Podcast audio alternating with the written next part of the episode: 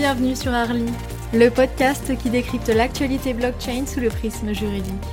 Retrouvez un jeudi sur deux des interviews exclusives de professionnels du droit et d'experts du Web3. L'occasion d'obtenir les retours d'expérience des professionnels de cet écosystème et d'apporter une perspective juridique approfondie sur ces aspects. Que vous exerciez une profession juridique ou en lien avec les innovations liées à la blockchain, le podcast d'Arly est fait pour vous. Bonjour à tous. Nous nous retrouvons aujourd'hui pour décrypter le règlement MICA, Market in Crypto Asset. Afin d'aborder cette thématique, nous avons le plaisir de recevoir Maître Sarah Compagnie, qui accompagne les acteurs crypto depuis 2016. Vous avez notamment contribué à de nombreux groupes de travail à l'échelle française et européenne sur le règlement MICA. Bienvenue dans le podcast. Merci Clémence. Euh, oui, c'est ça. Euh, j'avais commencé dans le domaine des cryptos en Angleterre au début, euh, vers 2016. Et puis, au fur et à mesure que la réglementation s'est développée, notamment en France, j'ai fait pas mal d'accompagnement au niveau national, mais aussi européen, sur l'ensemble des textes, dont MICA. Est-ce que vous pouvez revenir rapidement pour tous les auditeurs sur ce qu'est le règlement MICA en quelques mots? Oui, alors euh, MICA, en fait, c'est l'acronyme anglais euh, pour désigner le règlement européen sur les marchés de cryptoactifs. Mmh. Euh, donc en français, ce serait plus MDK, mais on dit tous MICA. Mmh. et en fait, ce, ce, règlement, il appartient plus globalement à un corpus législatif qu'on dit sur la finance numérique donc en fait, MICA arrive avec d'autres réglementations, comme vous avez entendu parler de TFR, Transfer of Funds, avec DORA, qui est le règlement sur la résilience numérique, avec le régime pilote pour les infrastructures de marché. Donc, on parle souvent de MICA parce que c'est le règlement phare qui vient poser les, on va dire, euh, premières règles de tout un édifice autour des cryptoactifs. Euh, mais il appartient vraiment à ce corpus de règles. Euh, et il n'est pas, enfin, en ce moment, il fait beaucoup parler de lui parce qu'il vient d'être adopté récemment. Mais en réalité, dès mars 2018, euh, la Commission européenne avait mandaté euh, deux autres institutions européennes que sont l'EBA et l'ESMA. Mmh. Euh, désolée, il y a beaucoup d'acronymes, mais malheureusement c'est comme ça. Et en plus, les acronymes sont en anglais, puisqu'en fait, l'EBA, c'est l'autorité bancaire européenne et ESMA, c'est l'autorité européenne des marchés financiers. et en fait, ces deux institutions avaient pour objectif d'examiner si les mesures au niveau européen qui venaient régir les, services financiers étaient ou non applicables ou adaptés en tout cas aux cryptoactifs en général. Et puis en 2019, il a été établi que ce n'était pas le cas et que la plupart des cryptoactifs tels qu'ils étaient utilisés ou existaient à l'époque n'entraient pas dans le champ des réglementations existantes. Et c'est sur cette base-là que la Commission européenne avait présenté en septembre 2020 son paquet législatif sur mmh. la finance numérique, euh, dont l'objectif était de proposer un cadre harmonisé euh, en Europe sur les cryptoactifs. Donc voilà, ce, règlement MICA euh, répond à ces objectifs-là. D'accord. Et, donc, bah, le contexte, finalement, on comprend, c'est que ça date depuis déjà trois ans, qui vient avec ce, paquet. Donc, quels sont les événements, finalement, qui ont conduit à l'adoption de MICA? Quels sont les objectifs?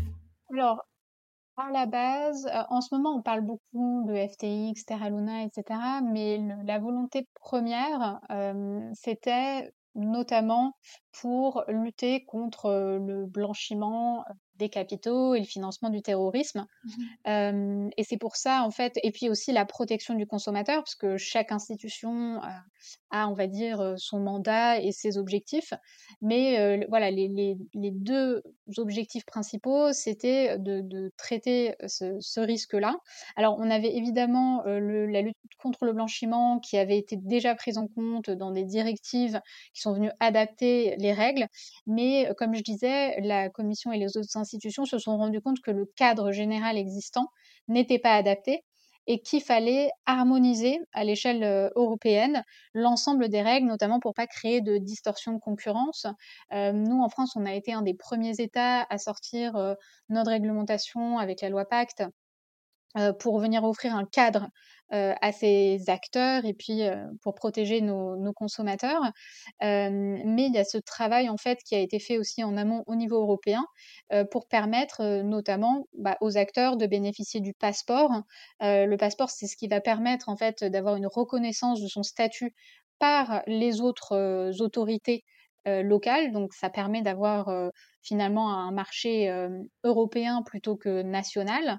Mmh. et puis de, finalement protéger les utilisateurs côté, on va dire, consommateurs citoyens européens en leur permettant de bénéficier de règles harmonisées, claires et transparentes, et puis d'assujettir l'ensemble de ces acteurs à un régime qui, qui, tend à être aussi protecteur que ce qui existe dans, le, dans, dans les, services financiers finalement.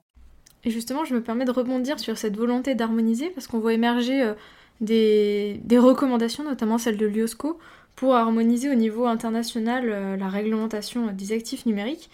Et euh, la question était de savoir comment ça va se passer et se mettre en place à côté du règlement MICA.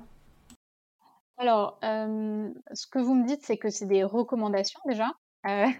Donc, les, recommandations ne, valent pas réglementation, c'est, ce sont deux choses différentes. Et en fait, c'est un mécanisme qu'on connaît déjà, notamment avec le, GAFI, mmh c'est-à-dire qu'on va avoir des autorités à l'échelle internationale qui vont venir d'essayer d'harmoniser tout ça et donc, par exemple, le GAFI, en matière de lutte contre le blanchiment, était, ou en tout cas préconisait des choses qui ont été reprises à la fois dans MICA, mais aussi dans les réglementations de lutte contre le blanchiment. Donc, effectivement, il y a une influence sur les réglementations. et ce qu'il faut savoir notamment, c'est que MICA ne fait que fixer des règles qui sont, alors, précise pour, les acteurs, on va dire, bien définis dans le règlement, mais il y a tout un tas de règles qui vont nécessiter, notamment en matière de standards techniques, en matière d'application, qui vont nécessiter d'être peut-être un petit peu plus précisées, clarifiées. et puis c'est en fait un peu comme le RGPD. à son époque, il va y avoir tout un tas de règles qui vont poser des principes un peu théorique et on va se rendre compte que dans la pratique, soit c'est inapplicable, soit il faut adapter un petit peu. donc après, effectivement, on a en fait cette, c'est un mouvement qu'on appelle l'inflation législative. On a non seulement une sophistication des règles en droit interne, euh, il faut savoir jouer entre les règles du code monétaire et financier, avec euh, les, réglementations propres au PSAN, euh, avec les réglementations propres au droit de la consommation. Donc déjà, il y a une complexité à l'échelle nationale, mmh. mais en plus, on rajoute la strate européenne avec les règlements qui peuvent interagir directement, puisqu'ils sont d'applicabilité directe dans le droit national avec les recommandations, mais aussi les réglementations ou les accords bilatéraux. Enfin, entre les pays, entre les organisations et les différents États. Donc, effectivement, la question est ouverte. Comment est-ce qu'on va faire en sorte que tout soit, tout soit harmonisé, sachant que nous, on a une vision très différente, par exemple, du droit américain, qui est basé sur un système de common law. et par exemple, qui ont une définition beaucoup plus large que nous des instruments financiers. Donc effectivement, j'ai pas j'ai pas regardé le rapport dans le détail. À, voir comment est-ce que quels sujets déjà vont être traités par par cet organisme de surveillance et puis comment est-ce qu'on va mettre comment on va rendre opérationnel l'ensemble de ces règles. D'accord. Très bien. Et, et, donc, en ce qui concerne donc, le règlement MICA, le cœur du sujet de notre podcast, quel est finalement le champ d'application du règlement MICA? Qui est concerné par ce règlement? Alors, le champ d'application, il est assez large. et en fait, c'est plutôt une bonne chose, enfin une bonne chose.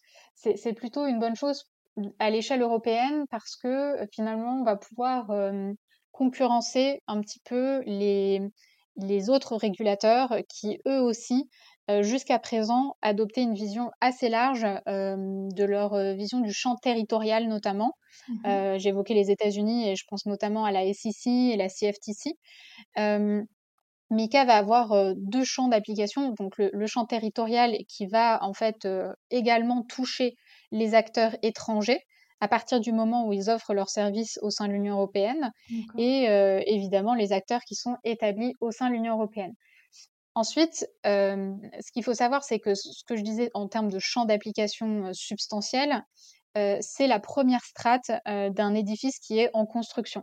Donc pour le moment, c'est les règles essentielles, un peu comme si je devais faire l'analogie dans, le monde financier traditionnel, MIF 1, mmh.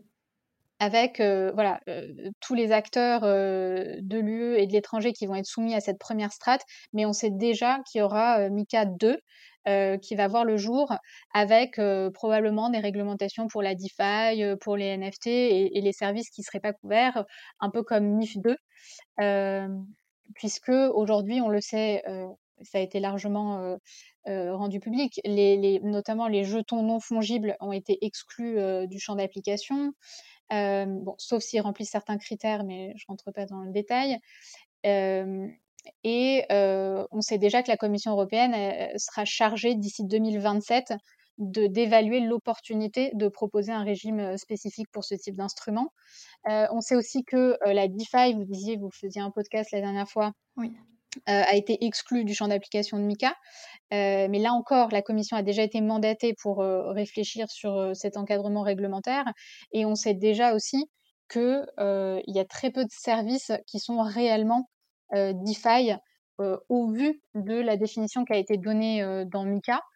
J'imagine que vous en aviez déjà discuté avec mes confrères ou consoeurs. Oui, dans l'épisode sur la DeFi avec Maître Thibaut Verbiest. Voilà, je pense qu'il serait d'accord pour dire que déjà le vrai seul cryptoactif décentralisé à ce jour, c'est Bitcoin. et les autres projets, c'est plutôt un... Il faudrait regarder au cas par cas et, et généralement, en tout cas, quand des clients viennent nous voir, on trouve assez facilement des, moyens de les rattacher ou, on va dire, de voir une structure qui est mmh plutôt centralisée. Parce que ça, la technologie, elle, est, décentralisée, mais souvent les règles de fonctionnement, elles, ne le sont pas. Et, et Mika le précise bien dans le texte. Donc sur ça, pas vraiment rien de nouveau, on va dire, sur, sur ces aspects-là, puisque l'AMF et, et, la CPR et, les textes français avaient la même compréhension euh, de, de, ce que c'est qu'une vraie activité DeFi. Et justement, pour, on a plutôt vu qui, qui était exclu du champ de Mika. Donc les acteurs qui sont concernés par le champ d'application de Mika sont finalement les acteurs centralisés. Oui, c'est ça. Alors, en fait, il y a, plusieurs choses. On va dire que le, texte est assez complexe, donc je, on n'a qu'une demi-heure, donc je ne vais pas rentrer dans, trop de détails complexes. Mais ce qu'il faut retenir, c'est que, pour reprendre une expression que tout le monde a repris, c'est en somme la fin du Far West pour euh, évoquer que les dérives de certaines plateformes avec des règles de sécurité très légères euh, sur le plan technique, euh, des, aspects LCBFT, donc lutte contre le blanchiment et le financement des terroristes, avec des réseaux d'argent sale, etc. Tout ça, c'est censé disparaître. parce que en fait, c'est surtout la reconnaissance à l'échelle européenne que les cryptoactifs constituent un marché à part entière, euh, avec des règles qui leur sont propres, avec euh, une typologie qui est harmonisée. Euh, et donc, ce qui est intéressant de, voir, c'est que donc on a les EMT qui sont la monnaie électronique, les ART qui sont, pour simplifier, des stablecoins autres que les EMT, et puis une dernière catégorie qui est un peu fourre-tout, qui se définit en creux, qui est en fait tous les autres cryptoactifs. Et par tous les autres cryptoactifs, c'est les EMT et ART qu'on vient de dire, mais aussi du coup euh, ceux qui ne sont pas des NFT, ceux qui ne sont pas des security tokens. Euh, et donc en fait, cette, euh, typologie, elle apporte quand même une certaine sécurité juridique, parce que jusqu'à maintenant, on ne savait pas comment catégoriser les actifs, notamment à l'échelle européenne, où on n'avait pas malheureusement une vision harmonisée de, ce qui pourrait être ou non un produit dérivé, un produit euh, un instrument financier ou pas. Là, vraiment, on a une définition concrète de chacune de ces typologies et, ça facilite grandement en fait le travail non seulement des acteurs légitimes, puisqu'ils savent sous quel régime ils vont tomber, mais aussi les consommateurs, puisque je pense notamment aux contentieux. quand on va au contentieux devant un juge, il nous faut absolument une base légale. il faut pouvoir dire quelles obligations ont été violées ou pas. Ici, mmh on a une clarification de ces obligations, mais aussi, comme on le disait au début, un, rattachement territorial qui est clarifié, puisque jusqu'à maintenant, on avait aussi des acteurs qui se fondaient sur le fait qu'ils n'étaient pas basés en France ou en Europe, que leurs services étaient disponibles sur Internet. Et donc, tout ça, en fait, ça permet de d'apporter beaucoup de sécurité juridique aux personnes qui, qui sont, qui sont légitimes. Et donc, pour répondre à la question sur le, champ d'application, il est, il est très vaste. Il, est, il, vient couvrir à la fois donc, les personnes qui offrent des, des, services sur cryptoactifs. Euh, et donc, euh, nous, en droit français, on les appelait les PSAN, mais sous euh, MICA, ça va s'appeler des, des PESCA. pour prestataires de services sur cryptoactifs. Mmh. Et on a également une clarification du régime des, des émetteurs. Alors que ce soit parce qu'ils font une offre au public de cryptoactifs ou d'ART ou d'EMT.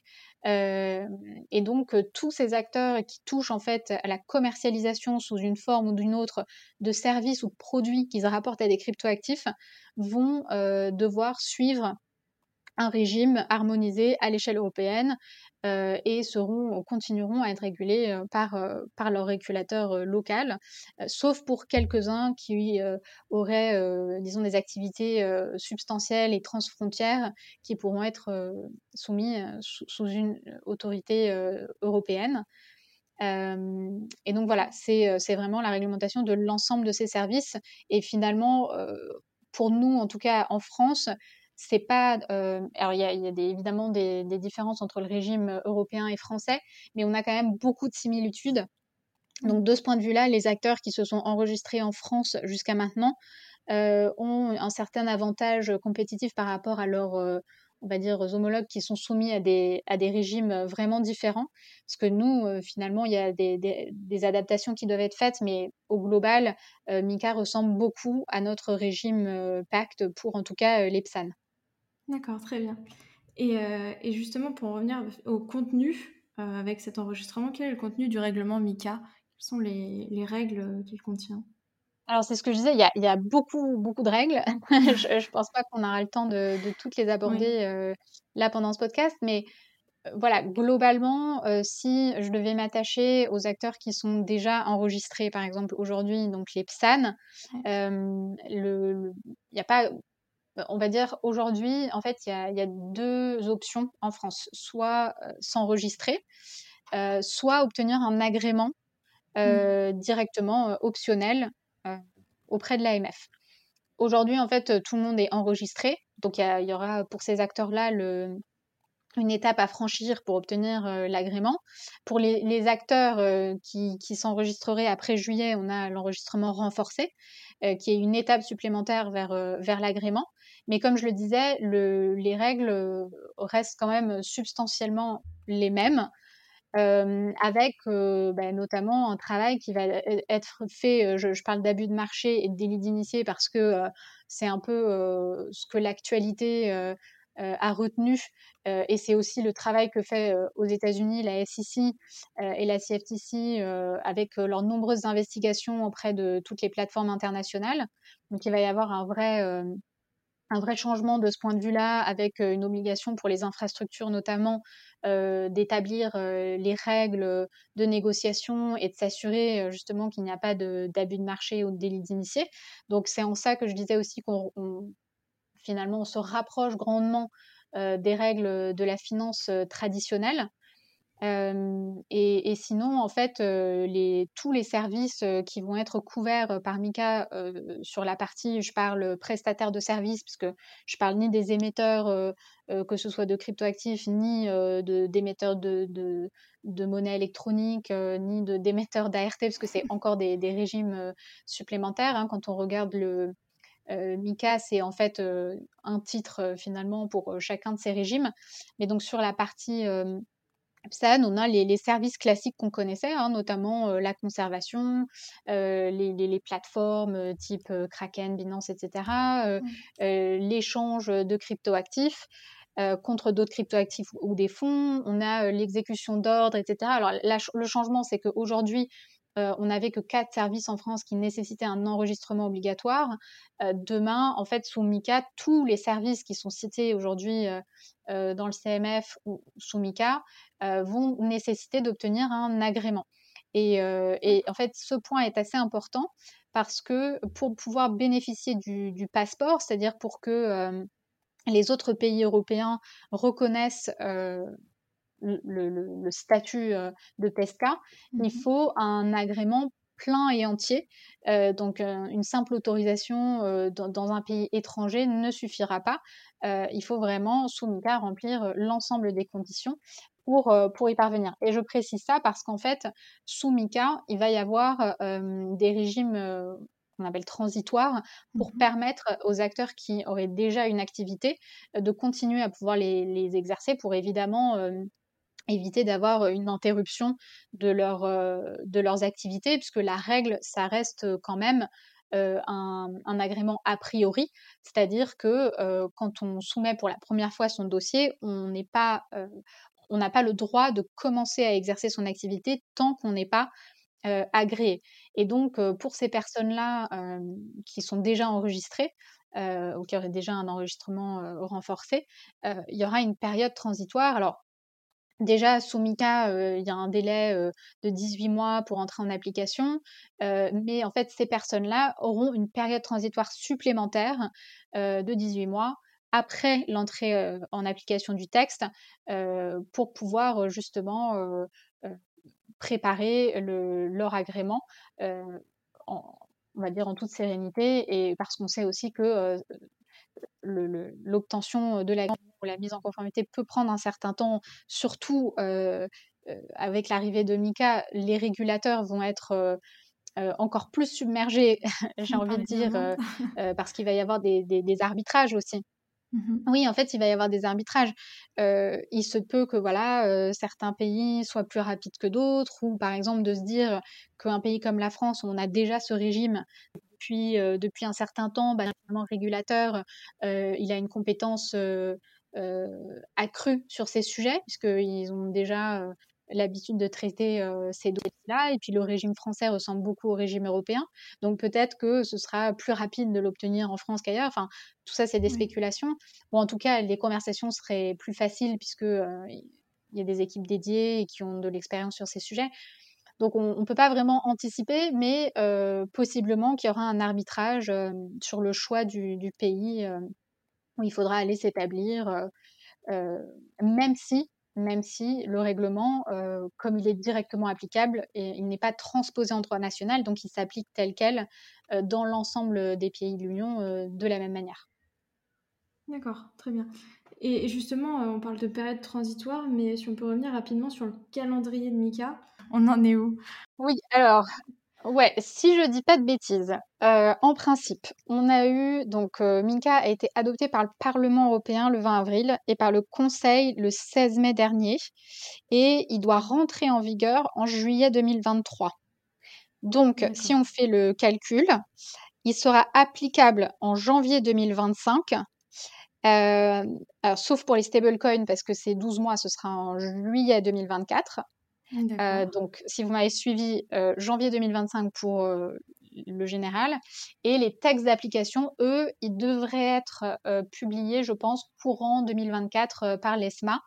Et sachant qu'en fait, tous les régulateurs font des travaux préparatoires, notamment pour regarder, alors notamment l'AMF regarde pour, pour permettre un agrément facilité, ce qui s'appelle le fast track, entre le statut de PSAN et le statut de PESCA sous MICA. Donc euh, voilà, en 2024, on devrait avoir une clarification de toutes ces règles d'application et, y voir un peu plus clair euh, sur les passerelles, euh, parce qu'il y a aussi d'autres types de passerelles pour des prestataires hors cryptoactifs, comme les, je pense aux PSI, les prestataires sur services d'investissement, mmh qui, sur la base d'un autre article de MICA, peuvent bénéficier de, de procédures accélérées ou simplifiées, je ne sais pas comment dire, mais mais il y aura voilà, des passerelles entre les différents acteurs. D'accord. Et donc cette passerelle, le fast track, ça consisterait en quoi plus concrètement, si on peut revenir dessus? Oui, en fait, ce que ça veut dire, c'est que comme le régime français est assez proche du régime européen, on ne va pas demander à ces acteurs qui auraient déjà un agrément français de, de refaire toute la procédure au niveau européen. Ça n'aurait pas trop de sens, en fait, de considérer qu'ils doivent resoumettre mmh un, un, dossier complet euh, d'application euh, au, au, PESCA. Donc en fait, quand on dit que l'agrément il est facilité, c'est tout simplement parce qu'en fait, une fois que vous avez eu votre agrément au niveau français, euh, on considère qu'il y a un, tout un tas de, de, cases qui ont déjà été cochées. C'est un petit peu comme si, ben, je donne un exemple bête, si l'AMF a déjà fait votre fit and proper sur les dirigeants, etc. Enfin, à supposer qu'il n'y a pas de changement évidemment substantiel dans les activités, dans tout ce qui a été fait. Bah, si l'analyse a déjà été faite, on va pas reprendre point par point le descriptif des activités et puis tout ce qui a tout le travail qui a déjà été fait au niveau national, sachant que ce que je disais au début, en fait, même si c'est un règlement à l'échelle européenne, ça reste les autorités euh, nationales qui vont euh, délivrer euh, l'agrément. Alors après, il faudra voir est-ce que c'est vous êtes soumis à la CPR, l'AMF, etc. Parce qu'en fonction des dossiers. Et puis mmh maintenant, on a aussi les EMT, puisque ça n'existait pas jusqu'à aujourd'hui en droit français. On ne faisait pas officiellement de distinction entre les stablecoins et les autres cryptoactifs. donc il va y avoir aussi tout un tas de questions de pour quel euh, agrément postuler quand on veut euh, euh, émettre des, des, des, des cryptoactifs de monnaie électronique. Bon, tout ça, c'est clarifié dans MICA, mais du coup, quelles règles spécifiques? Est-ce que, par exemple, si on fait de la conservation sur ce type de, de cryptoactifs alors que c'est assimilé à de la monnaie électronique, on rebascule sur MICA Alors voilà, il y, aura tout un tas de, de questions à, à clarifier. Mais mmh en tout cas, sur le principe, si, si l'agrément avait été délivré en droit national, on ne va pas refaire tout, le, tout le processus sur le, droit européen. Vu que l'agrément sera dans tous les cas donné par l'autorité nationale, ce n'est pas un réel avantage compétitif pour les PSAN qui vont se précipiter d'obtenir l'agrément avant l'entrée en vigueur de, de Mika Alors, euh, si, en fait, l'avantage compétitif, il tient au mmh. fait qu'ils auront euh, leur agrément plus rapidement. Et mmh euh, comme je le disais, l'agrément européen, lui, il peut être passeporté. Donc, si vous pouvez être parmi les premiers à avoir cet agrément européen et de le passeporter, c'est un marché européen tout de suite accessible et avant les, vos concurrents. Et donc, c'est des parts de marché éventuelles, euh, c'est euh, une, fidélisation de, nouveaux clients. Enfin, ça peut quand même avoir euh, des avantages sur le plan, sur le plan commercial. Mmh après, ce qu'il faut quand même avoir en tête, c'est que de plus en plus, et dans cette période transitoire, les règles, ou en tout cas les attentes du régulateur vont se rapprocher de plus en plus d'un agrément complet. oui. Donc il ne faut pas penser que si on commence à, euh, un dossier maintenant, euh, ça va être très simple par rapport à dans six mois, un an, en pensant que vous allez bénéficier vraiment de, de règles beaucoup plus souples que, que, les nouveaux. Les, nouveaux applicants. Le, seul avantage, c'est vraiment de l'avoir en amont et donc de pouvoir commercialiser vos, vos services et de, voilà, faire du marketing euh, euh, sur la base de, l'agrément. Parce que juste pour euh, clarifier, donc tant qu'on est en dehors de MICA là, dans cette période actuelle, les PSAN français peuvent quand même fournir des services en Europe sans le passeport ou c'est comment ça se passe actuellement? Alors c'est ça. En fait, ils peuvent fournir des services en Europe, mais ils ne peuvent pas, si vous voulez, solliciter euh, les, les, consommateurs des autres pays européens. Donc, euh, par exemple, si moi j'étais un PSAN français, je ne mmh pourrais pas euh, aller en Italie, envoyer des mails à des, des, résidents italiens en leur disant venez voir ma plateforme, comme elle est géniale. je ne pourrais pas, dans, sur un arrêt de bus en Italie, promouvoir ma plateforme. en fait, je ne pourrais pas mmh. faire de publicité locale parce que le régulateur italien ne reconnaît pas ma licence, qui est purement française. D'ailleurs, aujourd'hui, personne n'a de licence, tout le monde a des enregistrements. et et, c'est tout l'intérêt en fait de, de MICA, c'est de permettre de dire que chaque pays européen reconnaît le statut qui a été délivré en droit local. Oui, donc finalement, on constate quand même que le règlement MICA, au niveau de cette harmonisation européenne, va rendre service euh, aux PSAN qui vont pouvoir plus facilement euh, promouvoir euh, leurs services dans toute l'Europe promouvoir et puis aussi euh, enfin potentiellement on l'espère euh, rassurer aussi euh, un certain nombre d'acteurs euh, comme les banques puisque on va avoir un alignement comme je le disais avec certains standards du monde financier. On a déjà beaucoup plus de règles sur l'aspect cyber. Bon, je, je rentre pas dans les détails puisque après, comme je disais, il faut aussi le voir avec Dora, puis tout un tas de règles cyber, mais L'avantage, c'est que voilà, l'AMF ne délivrera pas, ou les autres pays européens ne délivreront pas d'agrément euh, si euh, un minimum de standards techniques ne sont pas respectés. On va avoir un alignement euh, des règles sur la manipulation de marché, sur la lutte contre le blanchiment qui est déjà commencé. Donc, on l'espère aussi, ça facilitera grandement le passage par des prestataires locaux euh, qui pourront distribuer potentiellement les produits. Donc euh, oui, ça, devrait ouvrir vraiment le marché européen, euh, enfin tout le, marché européen, à, un acteur qui aurait son agrément dans l'un des pays de l'Union européenne. D'accord, très bien. Je pense qu'on a fait le tour de ce règlement MICA. Je ne sais pas si vous avez quelque chose à ajouter peut-être avant de terminer. Alors, je, ouais, je dirais pas qu'on a fait le tour parce qu'il y a tellement de, de, choses à dire sur ce règlement, mais en tout cas, je pense que les grandes, les grandes idées euh, ont été dites. Euh, mmh et puis après, en fait, c'est au cas par cas pour chaque acteur, euh, sous quel régime euh, il va tomber, quelles sont les spécificités qui lui sont applicables. Il y a, il y a énormément de, de spécificités. D'accord, très bien. Bon, bah, je vous remercie d'être passé sur le podcast pour nous éclairer sur ce règlement. Et euh, je vous remercie. Bah, merci beaucoup Clémence. Au plaisir.